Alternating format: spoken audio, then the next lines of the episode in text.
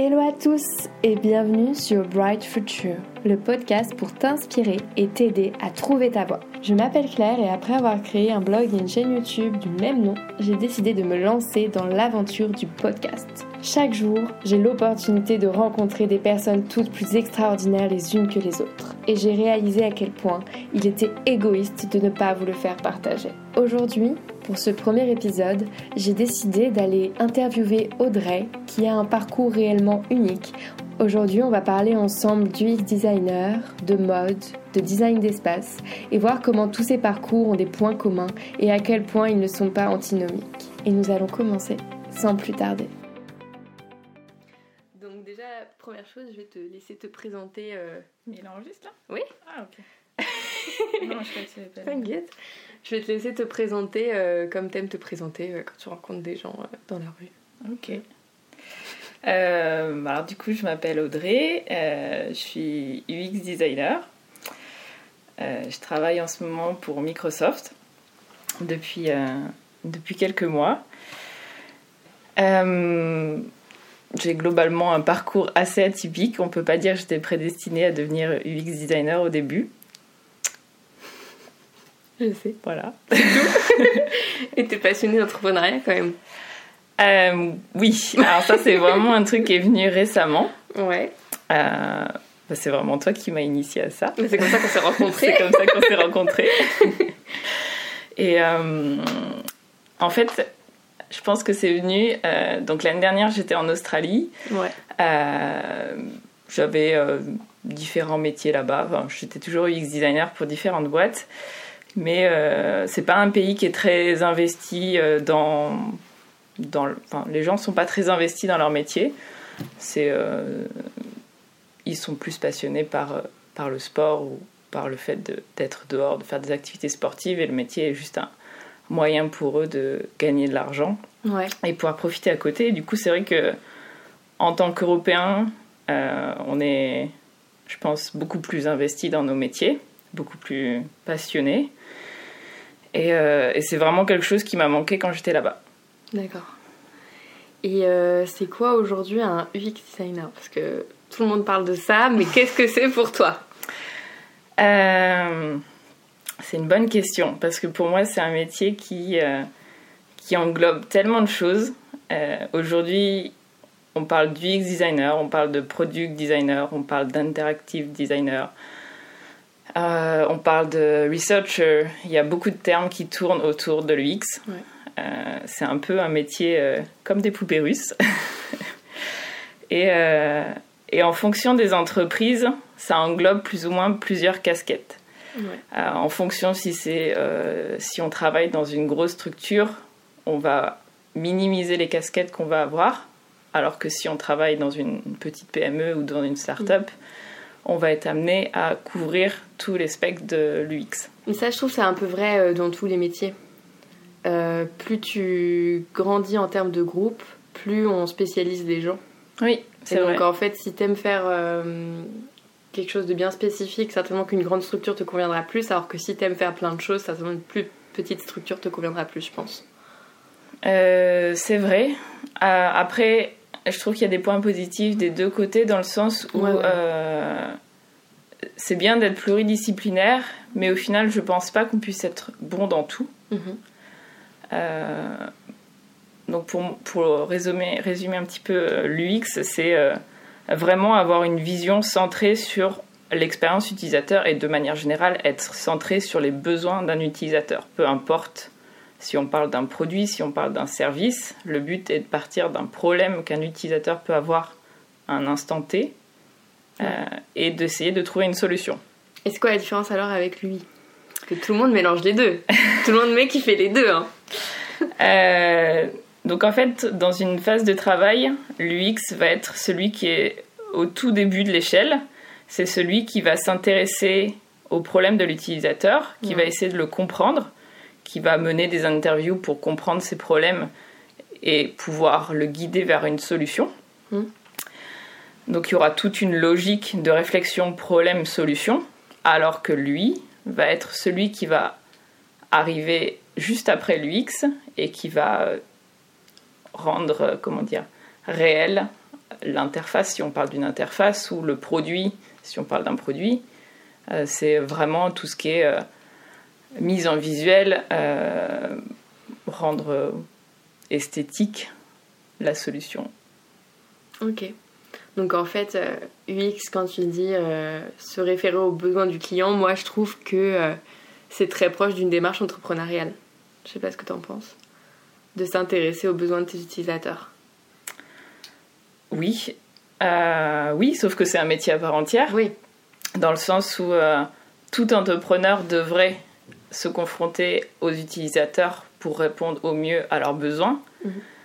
Et, euh, et, justement, l'UX, c'est le métier, la personne qui va être la plus à même de d'avoir les outils pour pouvoir poser les bonnes questions pour comprendre les problèmes d'un utilisateur.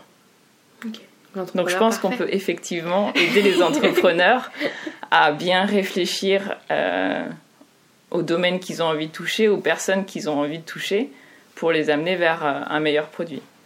Ok. Euh, je crois pouvoir, enfin je crois que je sais que tes études n'étaient pas vraiment celles enfin le parcours idéal pour devenir UX euh, designer. Est-ce que tu peux revenir rapidement sur ton parcours, on va dire depuis le lycée, euh, et euh, comment t'en es arrivé là? Donc oui, clairement, j'ai pas un parcours qui me, qui me prédestinait à devenir UX designer. de toute façon, à l'époque, donc j'ai 31 ans aujourd'hui, quand j'étais en terminale, l'UX design n'existait absolument pas ça existait aux États-Unis, mais moi, je n'étais pas du tout au courant de ce métier-là. C'était pas du tout un métier auquel. Euh, tu t'intéresses pas à ça quand es jeune Qui m'intéressait ou j'avais même pas connaissance de ce métier-là. Bah, il est quand même assez nouveau. C'est un métier qui est assez nouveau, euh, qui est euh, arrivé il y a une bonne dizaine d'années aux États-Unis et, et, à peu près, je dirais, 5 ans en France. Ouais. en tout cas, banalisé en France. Mm. Et donc, au lycée, donc j'étais en littéraire, option histoire de l'art. J'étais une personne très créative. Euh, je savais que je voulais faire un métier créatif, mais je ne savais pas quoi. D'accord. Euh, j'ai eu la chance par rapport à certains, certaines autres personnes d'avoir des parents qui m'ont toujours soutenu euh, dans le fait d'explorer différents métiers, différentes carrières. Donc ça, c'est vrai que c'était une, grande chance pour moi. Ils n'ont jamais eu peur de, de, me laisser euh, explorer. Ils avaient vraiment confiance dans ma capacité à, lancer des démarches pour pouvoir euh, explorer des nouvelles pistes. Donc j'ai vraiment une chance à ce niveau-là. J'ai commencé par moi-même euh, et avec l'aide de ma maman d'aller à la rencontre de différents professionnels pour voir un petit peu les différents métiers qui se présentaient à moi en tant que créatif. Euh, j'ai commencé à m'intéresser à tout ce qui était euh, design d'espace. Euh, j'ai été voir des ébénistes, j'ai été voir des antiquaires, j'ai été voir des décorateurs d'intérieur. Je travaillais avec eux deux trois jours par semaine, le week-end, au moins pour pour voir ce que c'était leur métier, quels étaient leurs quotidiens, quelles étaient leurs contraintes, mm. et, et voir si du coup ça pourrait me plaire. Dès le lycée, ça. Dès le lycée. Ouais parce que j'étais très stressée de faire des vœux pour les études supérieures. Euh, j'avais terriblement peur de me tromper, de faire le mauvais choix. Et pour moi, c'était la seule manière de faire le bon choix en vérifiant que euh, le métier, ou en tout cas les études que j'allais choisir, allaient répondre à ce que je voulais faire. Bah, c'est une très bonne démarche.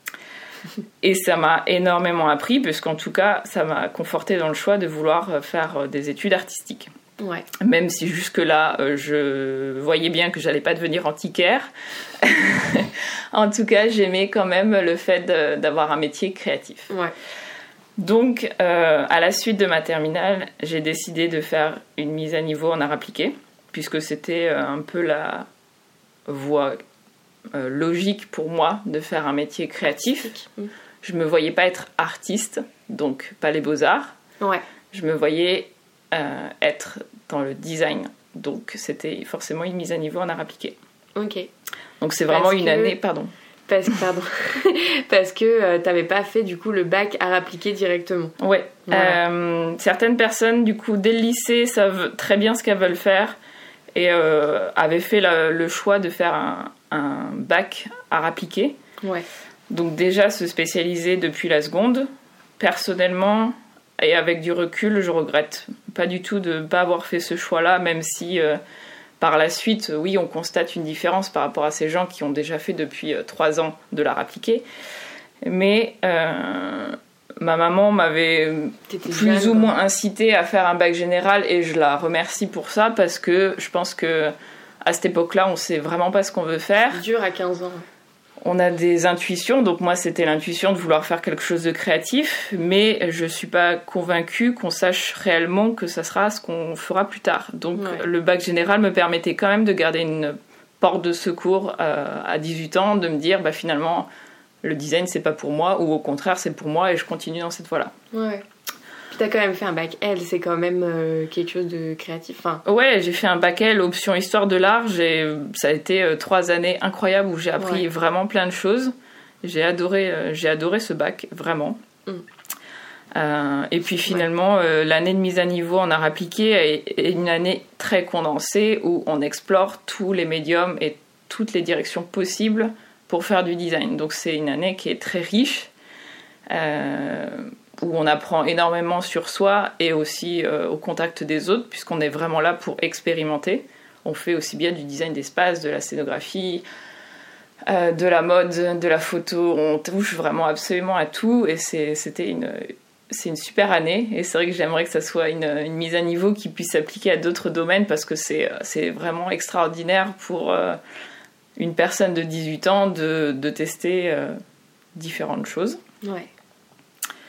Euh, à la suite de ça, du coup, j'ai décidé de me spécialiser en design d'espace, euh, puisque j'avais toujours eu cette, euh, cette attirance pour devenir architecte d'intérieur.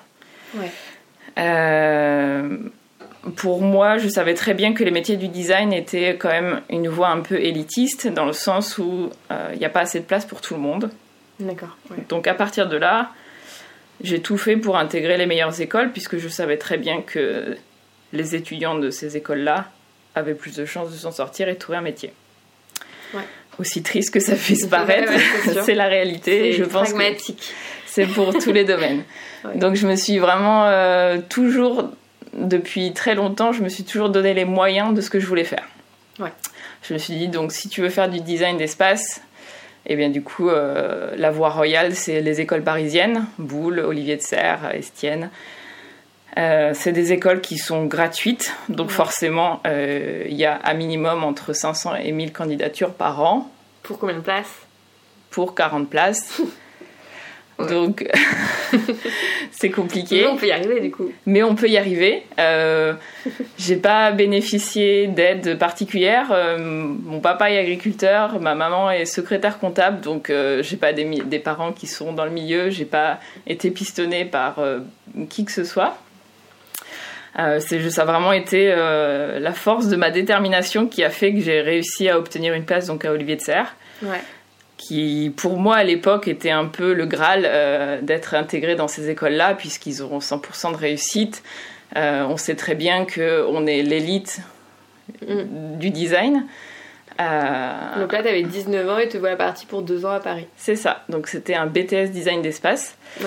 j'ai très vite déchanté. j'ai très vite déchanté parce que euh, même si ça s'appelle BTS en termes de charge de travail, on a la même charge de travail que des, études, des étudiants qui sont en prépa. Euh, c'est euh, des nuits blanches à n'en plus finir, c'est un projet d'archi par semaine à sortir avec des plans 2D, 3D, des maquettes. Donc c'est très, très intense. Euh, des professeurs qui, pour maintenir le niveau de l'école, ne font pas de cadeaux, qui sont prêts à, virer les étudiants à la moindre faiblesse. Ouais, bah, toutes les écoles publiques, je trouve. Fin. Mais c'est pas plus mal. Enfin. C'est pas plus mal dans le sens où euh, ça sert à rien de laisser de l'espoir aux gens Exactement. qui sont pas assez déterminés parce que je pense que dans ces métiers-là, si t'es pas déterminé, tu n'as pas de place sur le marché. Ouais. C'est très. Ils n'auront pas de travail, donc autant qu'ils finissent pas leurs études. Enfin, c'est horrible, mais. Disons que s'ils galèrent déjà à l'école, ils auront peu de chances de percer dans un marché où il y a déjà énormément de monde présent. Ouais. Donc c'est très réaliste. c'est leur laisser une chance de trouver leur talent ailleurs, tu vois. Euh, oui, potentiellement. Ça peut fermer des portes à des gens qui ne seraient pas encore assez épanouis. Mm. C'est une réalité qui est assez cruelle. et moi-même, j'étais euh, vraiment la dernière de ma classe. J'ai énormément, énormément galéré pendant ces deux années. Ça a été une vraie souffrance d'être à Paris, d'être dans une école où tout le monde euh, est hyper égoïste. Il n'y a pas d'entraide. C'est vraiment chacun pour sa peau, puisqu'on sait très bien que les places sont chères. Euh, on nous explique que le premier trimestre, euh, il y a 50% de la classe qui va abandonner. Donc c'est les meilleurs qui réussissent. Moi, je faisais vraiment partie du bas du panier. Euh, mais je me suis accrochée pendant ces deux ans. Je me suis dit que j'avais quand même galéré pour arriver ici. Bah, Donc du coup, j'ai fait ce que j'ai pu. Mm. J'ai obtenu mon diplôme avec 10 de moyenne, le minimum syndical. Crac. Hop, ça passe. On ça passe. Euh, et à la suite de ça, euh, vraiment de 1, j'avais été vraiment dégoûtée du design d'espace. J'avais été dégoûtée de ces études. J'étais complètement perdue. Je ne savais pas du tout quoi faire. Mm. La suite logique était de continuer vers un DSA, qui est l'équivalent d'un master dans les études d'art appliqué, en design d'espace. Et moi, je me suis dit, non mais euh, continuer pour euh, trois ans comme ça, c'est mort, je vais pas y arriver. Du coup, euh, par chance, Olivier de Serre offrait une bourse pour pouvoir aller faire un stage euh, à l'étranger en Europe. Il y avait deux bourses dans l'école. mes profs ont très vite compris que de toute façon, euh, moi, j'allais pas pouvoir continuer en DSA. Écoute, on dit vas-y, prends la bourse. Donc, euh, ils m'ont conseillé de postuler pour cette bourse. Euh, moi, j'avais vraiment besoin d'une bonne fois pour toutes me dire est-ce que le design d'espace c'est pour moi ou pas? Avant de tout abandonner. Il faut vraiment que je vérifie. Et le seul moyen de vérifier pour moi, c'était de faire comme j'avais toujours fait, de vérifier sur le terrain. Donc, j'ai eu la chance, j'ai eu cette bourse. Je suis partie un an à Copenhague. Euh, j'étais embauchée dans une agence de design d'espace euh, avec euh, une. Tu restes là-dedans quand même. Ouais, je reste dedans. je me dis, il faut vraiment que je vérifie parce que j'ai quand même mis tellement d'énergie pendant ces deux années. Ouais, C'était dommage avec, la, avec la mise à niveau, tu vois. Exactement. Je suis, je suis capable de me réadapter très vite, mais je n'abandonne pas non plus au premier coup dur. Ouais. Euh, donc pendant un an, je travaille dans cette euh, agence de design d'espace. J'ai la chance de tomber sur une patronne qui est extraordinaire, qui comprend très vite que je suis perdue, euh, que je suis en pleine recherche de mon métier et qui me dit écoute, si ça t'intéresse, je vais te proposer des missions qui n'auront rien à voir avec le design d'espace, juste pour que tu puisses tester différentes choses, comme ce que j'avais fait pendant le lycée. Euh, donc euh, très bien, moi ça m'allait très bien puisque l'agence était spécialisée pour faire du design d'espace pour des grands hôtels de type euh, Hilton, Crown Plaza. Donc j'aurais dû m'estimer la plus heureuse des filles. j'avais un métier dont j'avais toujours rêvé, dans une bah agence qui était parfaite, dans un pays où le design est vachement mis en avant, vachement mis en avant, exactement. Mais je me disais, bah, au final, une fois qu'on a dessiné une chambre d'hôtel, on les a tous fait, puisque concrètement, c'est jouer au Lego entre mettre un lit, un bureau et une armoire, et on recommence pour l'hôtel suivant. Donc, je C'est pas la première architecte à me dire ça. ça ne m'intéressait, mais pas du tout. Et puis, au-delà de ça, j'étais très créative. Mais mm. dès qu'il s'agissait de réfléchir à la partie technique, je me sentais complètement dépassée par l'échelle du projet. Ouais. Donc ça me desservait vraiment. C'est vrai que pareil, t'es pas la première. Les études d'architecture en général, au final, il y a une grosse, grosse partie technique, genre cahier des charges.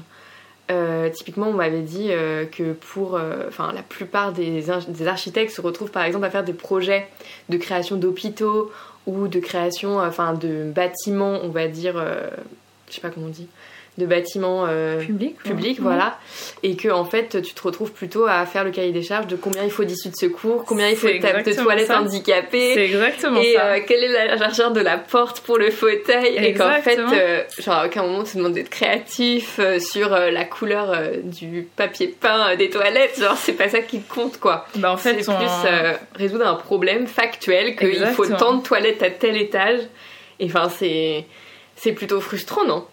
C'est assez frustrant puisque finalement, moi, j'avais choisi des études artistiques créative et je me retrouvais à n'avoir que 3% de créativité sur les projets. Un projet d'archi, il faut savoir que c'est en moyenne un an, voire deux parfois, et que la phase de dessin, c'est euh, même pas un mois. et que tout le reste du temps, c'est faire des plans qui vont changer toutes les semaines en fonction du client, en fonction du budget, prendre en compte des contraintes techniques, réfléchir aux normes handicapées. Euh, voilà. Et euh, personnellement, euh, moi, j'avais pas choisi de devenir ingénieur. La résistance des matériaux, ça ne m'intéressait pas. Donc, j'ai très vite compris que non, effectivement, ce métier n'allait pas être pour moi. Par chance, du coup, ma, ma, responsable à l'époque avait beaucoup de contacts et euh, m'avait donné la possibilité de travailler pour un magazine. Euh, donc c'était l'équivalent du magazine Elle Décoration euh, au Danemark. Et du coup, j'étais responsable pendant plusieurs mois de cette, de cette partie-là, d'aller chercher des, des meubles, des éléments de décoration pour créer des décors pour ce magazine. Et j'avais adoré. Vraiment, je me sentais dans mon élément. C'était à 100% créatif. C'était extraordinaire. Tu t'allais pas chez Ikea, quoi non, c'était des, vraiment des beaux meubles. Euh, je travaillais avec les photographes pour les décors. Il y avait une dynamique de projet qui me plaisait énormément. Puis tu faisais plein de trucs différents. Je faisais plein de choses différentes et c'était euh, très exaltant. Sauf que du coup, avec ça, je me suis dit, mais qu'est-ce que je fais avec ça? Est-ce que je me reconvertis dans l'éditorial mm. pour travailler dans des magazines de décoration? Là, à ce moment-là, c'était la panique dans ma tête. Elle pouvait pas te prendre? Elle ne pouvait pas me prendre parce que c'était déjà une petite entreprise, ils n'étaient que deux, ils galéraient énormément à avoir des projets. Donc non, c'était pas possible. Et, euh, à l'époque, euh, mon copain était en France, donc euh, je me voyais pas non plus rester au Danemark. Ça faisait déjà trois ans qu'on était à distance. C'était impossible pour moi de rester au Danemark, même si j'ai adoré cette année là-bas. Donc je décide de rentrer en France, de rejoindre mon copain sur Toulouse. Et, euh, et là, je me dis, ça va être un vrai sacrifice pour moi qui ai toujours fait passer mes études en priorité, puisque je savais très bien qu'à Toulouse, les seules écoles de design qu'il pouvait y avoir n'étaient pas des écoles très réputées, avec euh, des enseignements euh, très intéressants, mais je fais le choix de ma vie personnelle plutôt que de mes études. Donc je m'inscris dans une école de design en me disant Finalement, j'ai toujours rêvé de faire de la mode depuis très longtemps. Avant même de rentrer en design d'espace, j'avais aussi postulé à Dupéré pour pouvoir intégrer l'option euh, mode. Ouais. J'avais pas du tout été prise. C'est encore un milieu qui est encore plus, bouché, encore plus difficile d'accès. Donc je me dis cette fois-ci, je vais y arriver. Me voilà repartie pour faire de la mode. Finalement, euh, l'école que j'intègre, euh, donc j'étais partie pour faire du graphisme. Je me dis, le graphisme, c'est bien, ça me permettra de pouvoir rejoindre la mode par une autre voie. Si je peux pas intégrer une école créatif. de exactement. Je me dis si je peux pas intégrer une école de mode, autant essayer de m'en rapprocher le plus possible. L'option graphisme, euh, on ne m'accepte pas puisque j'avais déjà obtenu un BTS design d'espace et du coup euh, c'était pas la suite logique. Mes professeurs me disent bah, il n'y a qu'une seule place, elle est en design d'espace, en licence. Donc toi t'aimes pas mais tu continues. Et là je me dis bon ok qu'est-ce que je fais? Euh, donc j'intègre cette école, me voilà partie pour une licence en design d'espace alors que je voulais faire de la mode. Ouais. Euh, aller chercher le lien. Et euh, et je me dis, bah en fait, euh, non, je vais pas abandonner, même si je suis en dizaine d'espace par euh, non-choix, euh, je vais tout faire pour que mes projets, d'une manière ou d'une autre, puisque c'était une licence, donc c'est beaucoup plus créatif, ça faisait partie de la fac. je me suis dit qu'il y avait toujours un moyen possible pour lier les différents domaines. J'ai toujours cru que même si aujourd'hui le milieu de l'art appliqué segmente très fortement les différentes options, que ce soit graphisme, espace, mode, euh, peu importe, pour moi tout est lié et il y a des passerelles possibles. Ouais, c'est sûr. Mais c'est pas du tout comme ça que les raisonnent euh, les, écoles, d'art appliqué. Il y a très peu de passerelles, on ne fait jamais de projet en commun, euh, à tort, puisque pour moi on est tous complémentaires. Donc du coup, j'intègre cette, euh, cette licence et, euh, et par chance, la première année, on a un stage et je me dis, bon, bah, c'est le moment parfait pour tester la mode. La mode. et je décide de faire un stage chez Katimini comme graphiste textile. Mes profs, bien évidemment, ne comprennent pas mon choix puisque je suis dans une option de design d'espace. Euh, j'arrive chez Katimini avec absolument aucune compétence en graphisme. Je n'en ai jamais fait de ma vie. Euh, aucune compétence en mode encore plus. Mais je réussis quand même à obtenir ce stage euh, par la force de ma motivation. C'est toujours ce qui m'a sauvé absolument pour tous mes choix. Euh, et là, euh, le stage m'a été extraordinaire. Vraiment, je me retrouve à faire des imprimés pour des vêtements pour enfants. J'adore ça. C'est très créatif. Katimini fait partie de ces dernières marques qui dessinent encore à la main tous leurs motifs et tous leurs imprimés. Ouais. Euh, où il laisse euh, exactement, il laisse une énorme, euh, une énorme liberté aux stylistes et aux graphistes, donc c'est vraiment top. J'adore, ça me conforte dans mon choix. Je me dis c'est bon, j'ai trouvé ma voie. malheureusement, toujours pas de possibilité d'intégrer l'option graphisme dans mon école, donc je continue en master en design d'espace. Cette fois-ci, je choisis l'option alternance, comme ça je me dis je vais pouvoir m'enfuir le plus possible en entreprise pour faire ce que je veux. Mes professeurs ne me soutiennent bien évidemment pas puisque je ne rentre pas dans le moule. Tous les projets d'archi que je délivre, euh, ça n'a aucun sens. Je les bâcle littéralement, je ne fais aucun effort. il faut passer quand même de classe en classe. Ah oui, parce qu'à côté de ça, je suis très bonne pour toutes les autres matières qui sont euh, l'art plastique, euh, je suis très créative, donc ça passe très bien. Euh, et que même dans les projets d'archi, je trouve toujours un moyen, même si je fais de la mode, j'arrive toujours à le lier avec l'espace. Donc ils peuvent absolument rien dire. Euh, me voilà en master. J'accepte une alternance chez Shippy, euh, donc une, une, très vieille marque à la base pour enfants. Euh, ils décident de développer leur segment pour la femme et l'adolescent. J'intègre ce service-là. Je travaille, euh, euh, je, donc je suis graphiste textile dans cette entreprise. je travaille en partenariat avec une styliste et une acheteuse. Ouais. Donc les acheteuses, c'est celles qui achètent les tissus pour les différentes collections. J'anticipe mes questions. Exactement. je te connais. Et, euh, et donc là, euh, les deux années, les deux années d'alternance se passent très bien. Euh, je fais, je fais mon travail.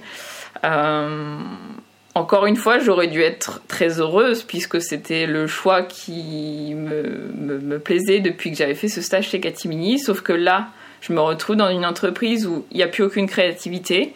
On nous demande de tomber entre 15 et 20 dessins d'imprimés par jour euh, productivité. Productivité à fond. On n'a pas de temps de créer. Tout ce qu'on fait, c'est euh, aller chez Zara pour acheter des vêtements et faire des copies. Euh, j'ai pas de problème à l'avouer puisque de toute façon la marque n'existe plus. Et que de... pas la bonne méthode. C'était pas la bonne méthode mais de toute façon c'est ce que notre euh, directeur demandait. Et beaucoup de marques de vêtements aujourd'hui font la même chose. C'est pas un secret. C'est comme ça que vous vous retrouvez à porter tous les mêmes vêtements. Complètement. Euh, donc finalement, je m'épanouis pas trop. Le rythme de travail est énorme. Euh, à ce moment-là, Chippy décide de réouvrir leur corner dans les galeries Lafayette, puisque à un moment donné, Chippy était euh, très connu, et puis ils ont subi une baisse de régime énorme. Ils décident de réouvrir leur boutique dans les galeries Lafayette. Moi, je, je, je, suis une personne qui aime beaucoup apprendre et qui suis très force de proposition, donc je, je, les entends parler de ce projet-là et je leur dis bah écoutez ça tombe bien parce que moi j'ai une formation design d'espace à la base donc bah si vous voulez je peux vous faire tous vos showrooms. Euh, donc je commence à prendre de plus en plus de place chez eux. Je suis graphiste textile le jour, la nuit je leur fais les showrooms pour leur boutique. Mm. Euh, je suis toujours payée une misère puisque dans la mode les salaires sont quand même assez catastrophiques. Ouais, complètement. Euh, entre temps, j'obtiens mon master je ne sais pas comment. je ne sais pas quel miracle, puisque finalement toutes les expériences professionnelles que j'ai eues pendant ces trois ans étaient liées à la mode et au textile et absolument pas du tout dans l'espace. Mais je réussis quand même à l'obtenir. Euh, je suis embauchée chez Shippy comme graphiste textile. Je continue, donc je travaille trois ans chez eux. Et, et finalement, le groupe qui possède Shippy, donc qui était anciennement le groupe Zanier, maintenant qui dilise, décide de faire un énorme licenciement économique à travers tout le groupe. Et Shippy est forcément le premier sur la liste puisque c'est une marque située à Carcassonne, très vieille, la cible est plus très réceptive à cette, euh, cette marque. Donc, du coup, euh, tous les employés sont, sont, sont, sur la liste du licenciement économique. Qu'est-ce que ça veut dire derrière? Ça veut dire qu'on nous l'annonce un an avant et que pendant un an, on ne lance aucune collection, qu'on est tenu de venir au bureau tous les jours et d'attendre, à faire des mots croisés et attendre qu'on euh, soit viré. C'est une ambiance qui est très pesante. Tous les employés sont très stressés. C'est des habitants qui ont toujours vécu à Carcassonne, qui n'ont jamais rien fait d'autre de leur vie, qui ont pour la plupart entre 40 et 50 ans qui ne se voient pas faire autre chose, euh, qui sont très pas switcher de carrière à cet âge-là, quoi. C'est compliqué. Exactement. Donc moi, je vis dans cette ambiance permanente de dépression. Ouais. Sympa. Ça ne, ça ne va pas. Je suis quand même très jeune et je me dis c'est pas possible que ma carrière s'arrête comme ça sur un licenciement économique. Donc je me dis ok, euh, réfléchis très vite. Il faut que tu te retournes. je me dis bon, qu'est-ce qui te plaît? À ce moment-là, j'étais passionnée par le sport.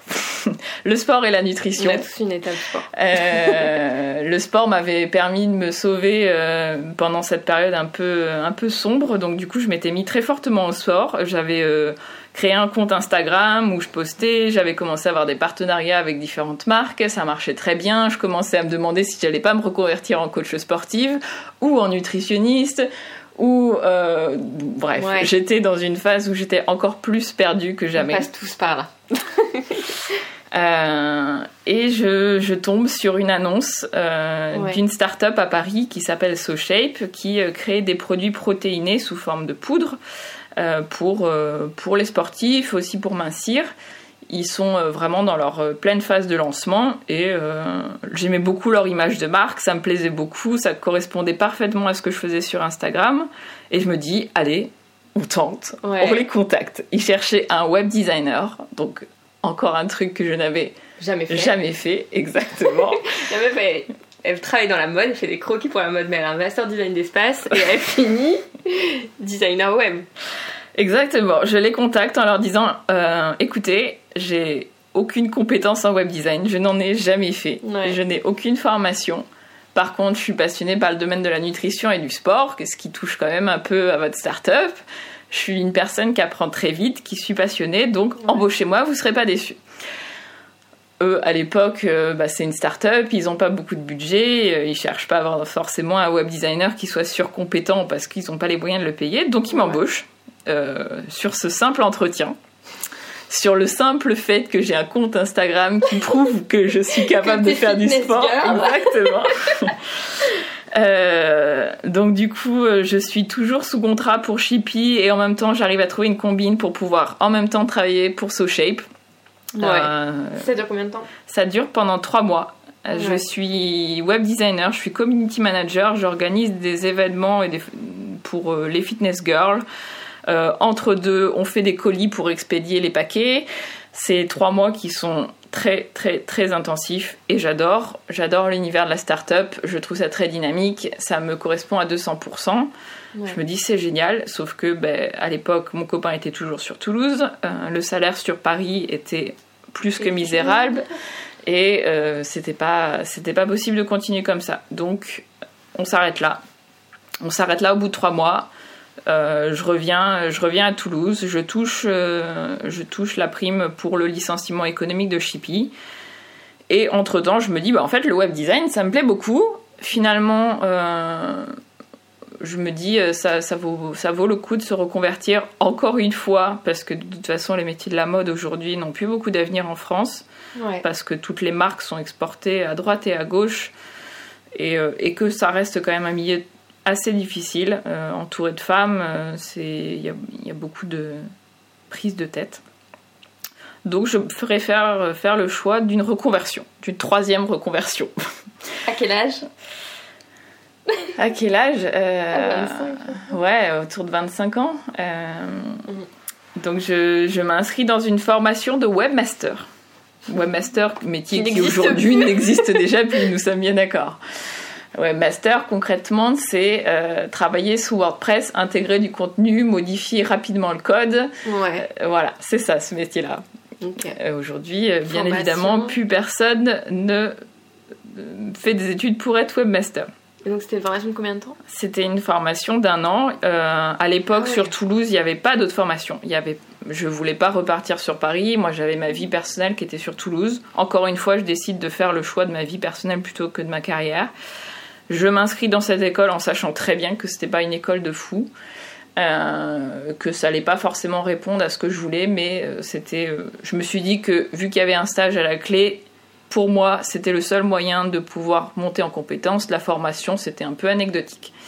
Donc, je m'inscris dans cette école. j'apprends à coder, j'apprends les règles de base très rapides de l'UX, mais vraiment c'était minimaliste puisqu'à l'époque c'était pas encore énormément développé. Ouais. Euh, et ça me plaît. Je me fais embaucher dans une, euh, dans une agence de com à Toulouse, euh, la meilleure qui était à l'époque sur, sur cette ville-là. Et là, grosse déception. je me retrouve à faire des newsletters pour Leclerc Drive. Euh, J'avais euh, quatre newsletters par semaine à faire et le reste du temps c'était faire des posts Instagram pour Leclerc Drive. J'étais bien évidemment beaucoup trop jeune et peu expérimentée pour avoir le droit de toucher au web design de site. C'était réservé aux seniors à l'époque. Donc je me retrouve à faire des choses qui ne me plaisent pas du tout. Une newsletter, je sais pas si vous en avez déjà fait une. Une fois que vous en avez fait une, vous avez fait le tour de la question. C'est pas très excitant. Ouais, tu reprends toujours les mêmes, c'est toujours template. le même template, exactement. Ouais. Euh, Vous utilisez quoi, MailChimp Ou pas du tout? Ouais. Ouais, si. Enfin, moi, je faisais juste le design, donc c'était sur euh, Illustrator. Et, Ouais, ok. et voilà. Euh, je, je fais part de ma réflexion à l'agence en leur disant j'aimerais bien commencer à, à toucher un peu au site et ils me font comprendre que non, je suis trop jeune pour ça et que ils me laissent juste fignoler euh, le design des sites une fois que euh, le web designer a travaillé dessus. Ça m'excite pas beaucoup. Euh, finalement, le dernier mois, ils me disent bah, écoute, on, a on a le temps de refaire le site de l'agence. Est-ce que ça te tente de le faire? Il faut refaire le site et le blog. Je me dis bah, top, pour une fois qu'on me confie un projet intéressant. Et je me dis bon, s'ils me font assez confiance pour refaire leur site, c'est qu'ils me font quand même un peu Ouais, bah confiance. ouais. Donc je, le dernier mois, je refais leur blog et leur site. J'adore, vraiment. Euh, moi, il se trouve qu'ils n'ont pas, ils ont pas la possibilité de m'embaucher, donc le stage se termine et je, je me retrouve de nouveau sur le marché à devoir chercher autre chose. Toulouse n'est pas la ville qui propose le plus de postes. Euh, c'est le, le côté un peu compliqué dans ce métier-là, c'est que malheureusement tout est euh, très centré sur Paris et en province il y a peu de postes intéressants. Ouais. Mais euh, je suis pas quelqu'un qui me satisfait du minimum, donc c'est très compliqué pour moi. Ouais. Euh, par chance, je trouve, euh, je trouve une SS2I qui s'appelle Percal à Toulouse qui recherche euh, un UI, UX designer. Et là, je me dis, qu'est-ce que c'est UX designer quoi? Ça venait d'apparaître. De quoi? Ça venait d'apparaître comme métier. bah, Moi, en tout cas, c'est la première fois que j'en entendais parler. Je commence à faire quelques recherches sur la question. Et je les contacte en- encore une fois, comme je sais si bien faire, en leur disant J'ai jamais fait du. UX. J'ai fait deux sites web dans ma vie. Euh, Un blog pour le Claire Drive. voilà, exactement. J'ai pas beaucoup d'expérience. Eux n'avaient pas du tout eu d'expérience avec des designers avant. C'était une SS2I, donc ils ont toujours travaillé avec des développeurs. Ouais. Ils savaient pas très bien à quoi s'attendre avec un designer. Ils savaient juste qu'en ce moment, les SS2I recrutaient énormément de designers et qu'il leur en fallait un. Donc, ils n'avaient pas beaucoup de concurrence. Par chance pour moi, je suis prise. ma, ma carrière c'est toujours, euh, a toujours été comme ça. Donc je me retrouve dans cette SS2I euh, avec euh, entourée de développeurs qui sont pas du tout euh, réceptifs au fait d'intégrer une designer dans cette équipe parce que pour eux c'était euh, Ils voyaient pas l'utilité. ils voyaient pas l'utilité exactement et c'était plus leur mettre des bâtons dans les roues. Ouais, ouais, complètement. Donc c'est très compliqué de s'intégrer. Je suis la seule fille parmi toute une, toute une armée de devs. finalement, je me retrouve à travailler sur des projets qui sont absolument pas du tout créatifs. On fait des logiciels de gestion de projets pour Airbus, pour euh, des entreprises comme ça, de logistique. Donc euh, c'est plus des dashboards que des sites web. Ouais, genre des graphiques, des Exactement. Et finalement, j'adore ça. J'adore parce que c'est pas du tout créatif, mais en fait, ce que j'aime, c'est la logique. Il y a un vrai problème technique. Il y a des vrais problèmes. Ces logiciels ont euh, entre 10 et 15 ans. Ils sont très mal pensés. Il y a beaucoup d'informations à gérer. Ça n'a jamais été designé par aucun designer, c'est des développeurs qui les ont faits. Ils sont très fonctionnels, mais pas du tout ergonomiques. Euh, et l'expérience utilisateur, n'en parlons même pas. Donc, user friendly. Exactement. Donc, euh, j'adore. Euh, j'adore aller à la rencontre des équipes. De moi-même, je propose à mes managers de prendre rendez-vous avec Airbus et, et toutes les entreprises avec qui on travaillait et d'aller à la rencontre des clients de comprendre leurs problèmes, de vraiment prendre chaque écran par écran et euh, découper les fonctionnalités pour optimiser les écrans. Et là, je comprends très vite que ce que je fais, c'est de l'UX. Je n'ai à l'époque aucune formation. Je me retrouve à faire des flows, à essayer de faire des ateliers comme je peux, avec ce que je lis à droite et à gauche. Je m'auto-forme à l'UX. Euh, je, comprends vite qu'il faut faire des interviews. Euh, m'intéresser vraiment aux besoins de l'utilisateur. Plus je vais m'intéresser à eux et plus la solution que je vais proposer sera adaptée. Euh, je demande à mon à Percal de me financer une formation en UX parce que mhm. malgré tout, euh, c'est super de se former par soi-même, mais je ressentais quand même un manque. Donc je fais une formation avec le laptop à Paris. C'était une formation d'une semaine, spécialisée donc dans les design sprints qui est en gros euh, une méthodologie qui te permet de vraiment itérer sur une idée pour arriver à une solution finale qui soit bien pensée, toujours avec cette vision centrée utilisateur. Donc je fais en tout et pour tout une semaine de formation en UX. On pourrait dire que je suis une parfaite imposteur, que je ne suis pas euh, légitime pour euh, ce métier-là, et pour autant, euh, et pour autant, c'est mon travail au quotidien et je le fais bien. Les clients sont satisfaits et payent pour ça, puisqu'au début, chez Percal, mes services ne sont pas vendus. C'est-à-dire ah que mon entreprise me paye à perte. Il paye juste lui, mais ne paye pas les prestations UX. D'accord. Et progressivement, euh, et progressivement, les clients commencent à demander les prestations UX. Ouais. Donc c'était une vraie victoire pour moi d'avoir réussi euh, par moi-même à me former et, à, et à valoriser ce service-là au sein de Percal. Euh, je travaille sur des projets hyper exaltants, vraiment, j'adore.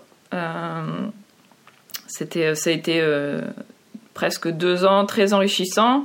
avec, avec deux ingénieurs, on monte un service RD on travaille sur un projet de boutique connectée pendant un an. On s'éclate, on a carte blanche, on teste à différentes technologies, euh, l'intelligence artificielle, la réalité augmentée. C'est vraiment génial. Je découvre des technologies tous les jours. J'apprends énormément et, euh, moi, c'est ce que j'ai toujours adoré. Avoir la sensation d'apprendre au quotidien. Ouais, complètement. Euh, voilà. Après, je, quitte Percal pour des raisons, pour des raisons personnelles. Je pars un an en Australie. J'ai besoin de me ressourcer. Euh, cette année en Australie n'a pas été euh, très enrichissante en termes du X parce que, voilà, comme je vous dis, c'est un pays qui pour moi a 5 ans de retard dans les métiers du web. Donc je fais plus de la formation et du coaching auprès des entreprises plus que de pratiquer mon métier. Je leur explique en gros comment faire des design sprints, je leur explique comment avoir une réflexion centrée utilisateur. Je leur apprends à utiliser les logiciels de dessin, puisque euh, en 5 ans en France, les logiciels sur lesquels on fait du web ont énormément évolué. Euh, il y a 10 ans, on utilisait Photoshop, on a utilisé Illustrator, on a utilisé euh, XD, on a utilisé Sketch, aujourd'hui on utilise Figma et demain ce sera probablement des applications directement en no-code.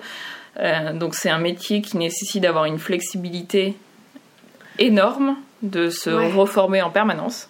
D'être sans cesse en veille en fait des nouvelles. Euh, des nouveaux logiciels qui apparaissent, etc. Ouais. Il faut vraiment jamais prendre pour acquis les compétences qu'on peut avoir à un instant T, puisque si on raisonne comme ça, on est déjà obsolète, pour moi. Puis il y a une histoire de mode aussi, j'ai l'impression. Dans les sites, dans la façon de construire les sites, je parle. Dans la façon de faire les sites, il y a une mode énorme. C'est bien pour ça que finalement, même si c'est plus très créatif, euh, puisque l'UX n'est pas être créatif, on fait des wireframes la plupart du temps, c'est des maquettes qui sont en noir et blanc. On est focalisé sur les fonctionnalités euh, plus que sur le design, puisque le design euh, c'est de l'ordre du métier d'UI. Oui, complètement. Et je, et aussi fou que ça puisse être, il y a, quelques années, vous m'auriez demandé si, si j'aurais abandonné lui pour faire de l'UX. Je vous aurais dit, mais jamais, jamais de la vie, je tiens trop à cette part de créativité. Et aujourd'hui, finalement, je me retrouve beaucoup plus dans l'UX, où il y a cette part de réflexion, où il n'y a plus cette notion de tendance de site à gérer, puisque je trouve ça très fatigant de se tenir au courant de, des différentes tendances de site, euh, plus que de réfléchir aux vrais besoins d'un utilisateur. Ouais, ouais, je comprends.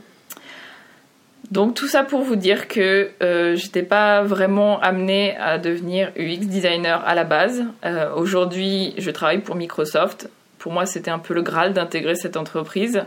Euh, c'était euh, l'élite. Ouais.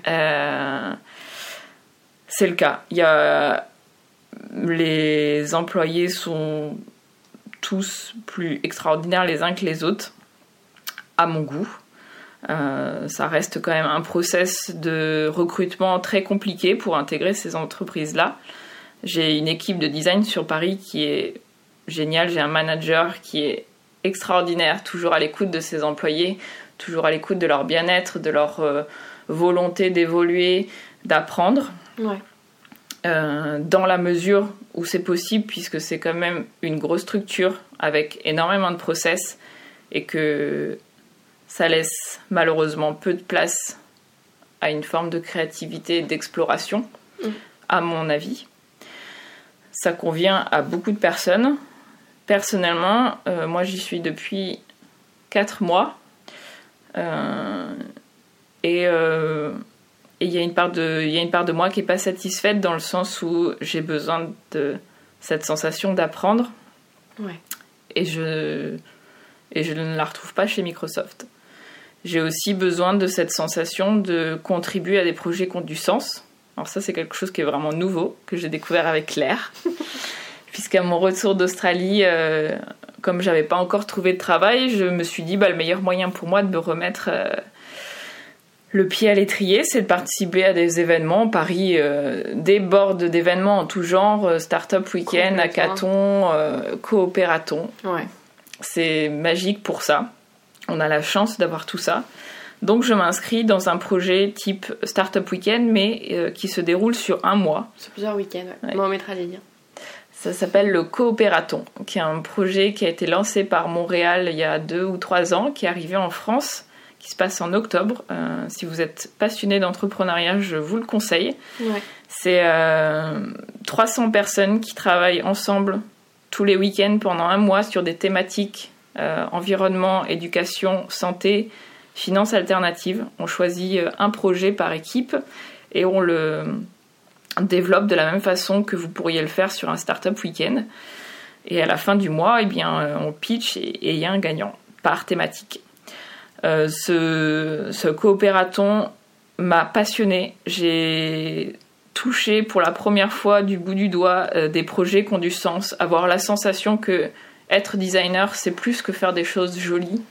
C'est aussi avoir la possibilité de pouvoir changer les choses, euh, travailler sur des projets qui ont du sens, qui peuvent changer le monde de demain. Complètement. Parce que justement, on a cette vision centrée utilisateur.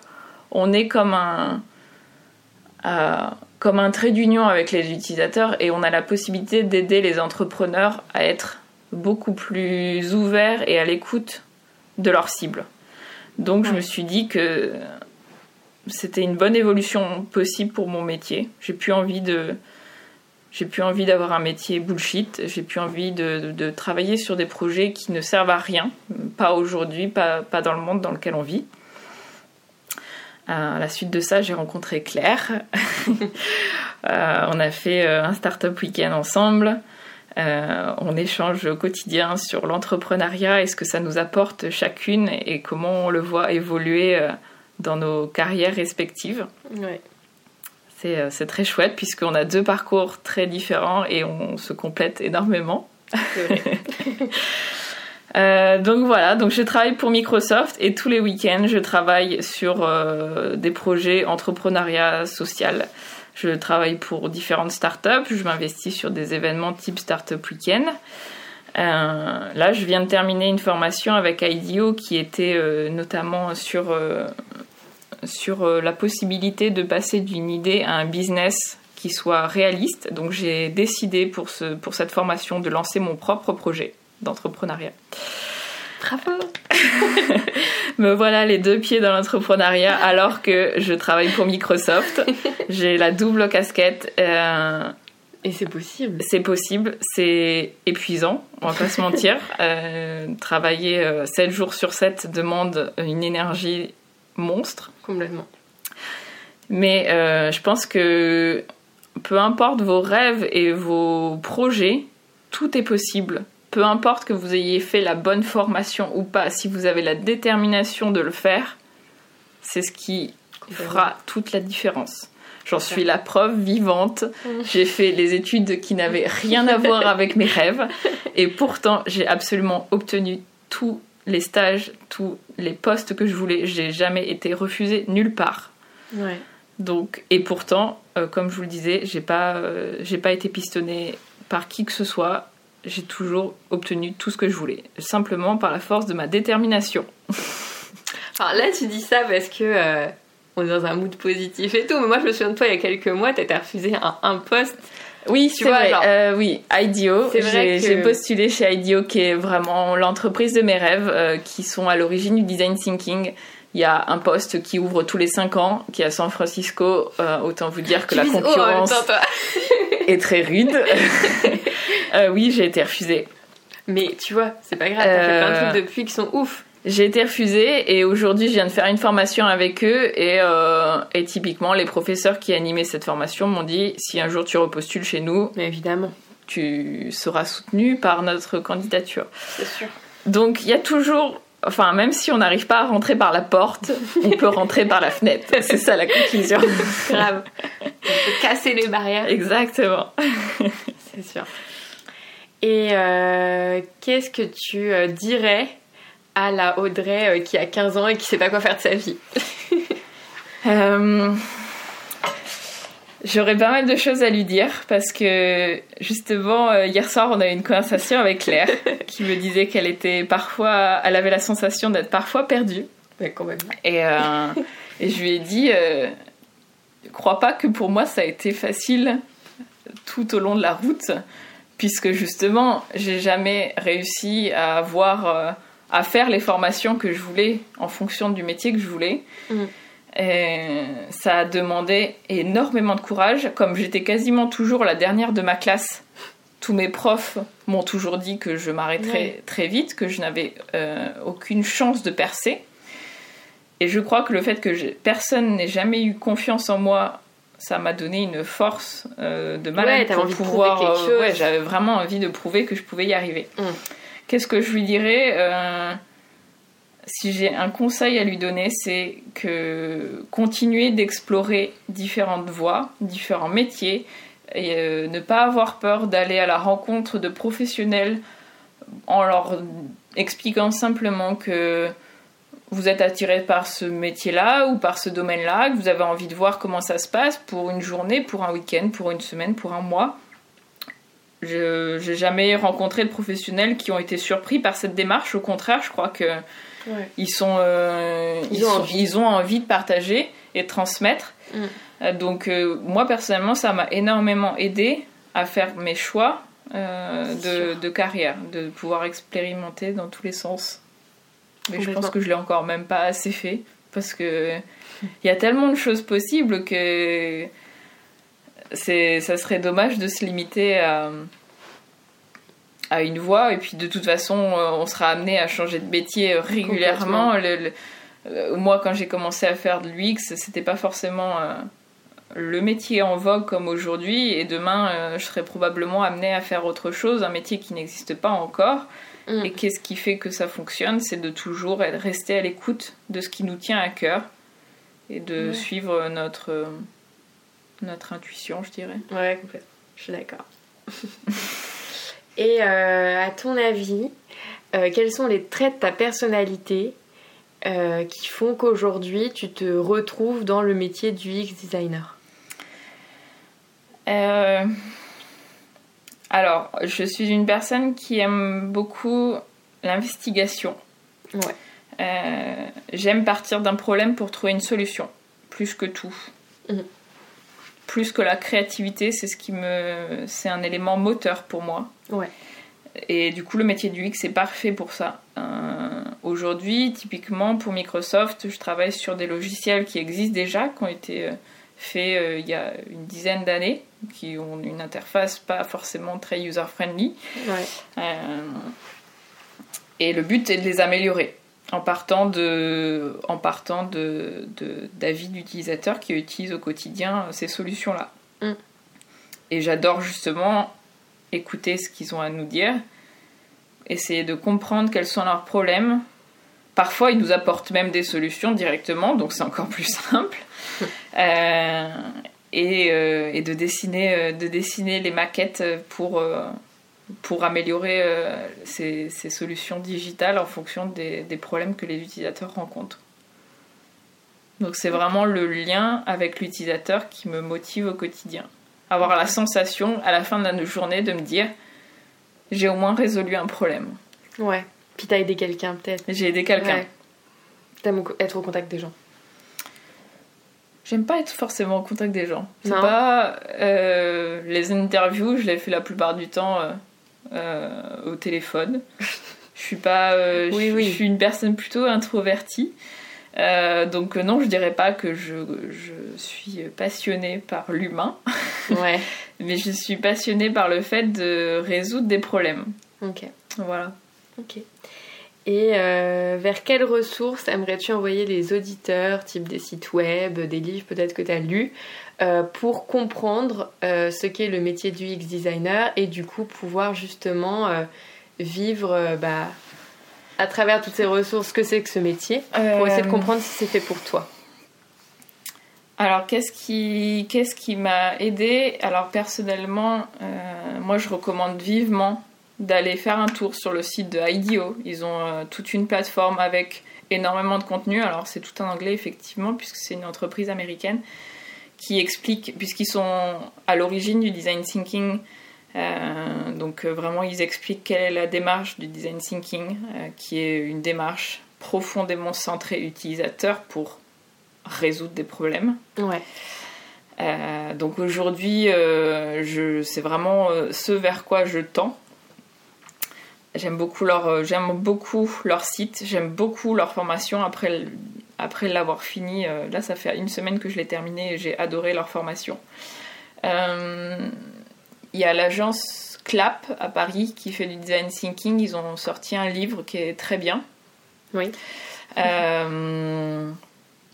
Qu'est-ce qui m'a aidé? Le laptop, l'organisme avec lequel j'ai fait ma formation de, de, d'UX c'est un organisme euh, avec une, énorme communauté euh, qui est euh, très sympa. Leurs formations sont vraiment bien faites. Pauline a, été, a travaillé pendant longtemps pour Adobe.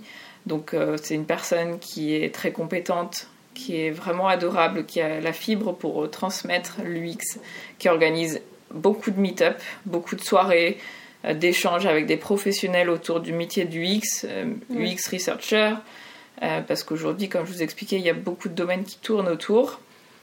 Donc si vous avez l'occasion de faire euh, des événements avec cet organisme, c'est parfait. Sinon, ben, il y a les meet-up qui sont partout en France.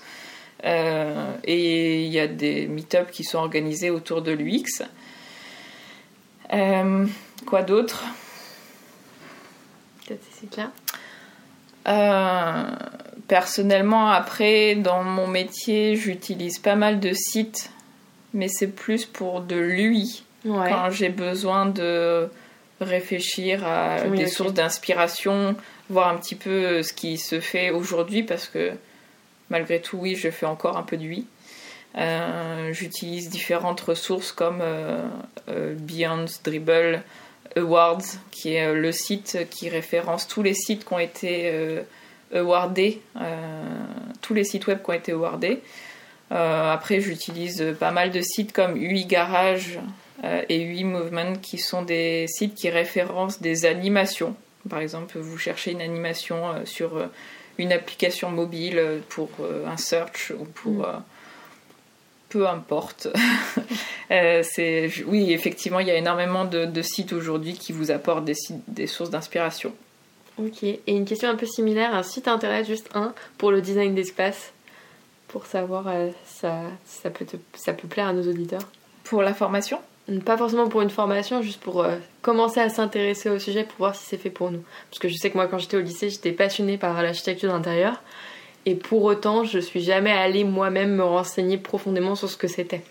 Euh, je crois que le meilleur façon, la meilleure façon pour savoir si c'est un métier qui vous plaît, allez dans une agence d'archi d'intérieur. Ouais, complètement. Euh, et regardez-les travailler. Si ce n'est qu'une semaine, vous allez vite comprendre si c'est pour vous ou pas. Ouais. Parce que. J'avais fait un stage, ouais. Parce que c'est. Le quotidien, c'est euh, faire des recherches de matériaux, faire des plans, les retoucher encore et encore et encore et encore. Si vous êtes patient, si vous aimez la 3D, si vous aimez la 2D, si vous aimez faire des maquettes, c'est pour vous. Si c'est pas le cas, vous allez vite le savoir. ok. Bon, bah, je crois qu'on a fait le tour. Est-ce qu'il y a quelque chose que tu voudrais rajouter ou est-ce que tu penses qu'on a bien euh, déboursaillé tout ton parcours? Euh, Non, mon parcours, on a fait le tour. je crois que c'est bon. ok, parfait. Bah, merci beaucoup, Audrey. Merci beaucoup. Merci à toi Audrey de nous avoir partagé ce moment et à vous auditeurs de nous avoir rejoints dans cette discussion et d'avoir suivi jusqu'au bout.